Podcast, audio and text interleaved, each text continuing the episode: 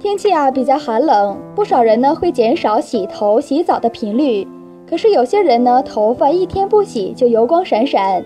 其实头发油腻，我们可以通过日常的护理来改善，但千万不要过度的清洁。一般隔天或者是隔两三天洗发就能保持头皮干净，还能适当的抑制头皮油脂的分泌。如果过度清洁，就会破坏头皮的微环境，并且呢，油脂分泌会更加旺盛。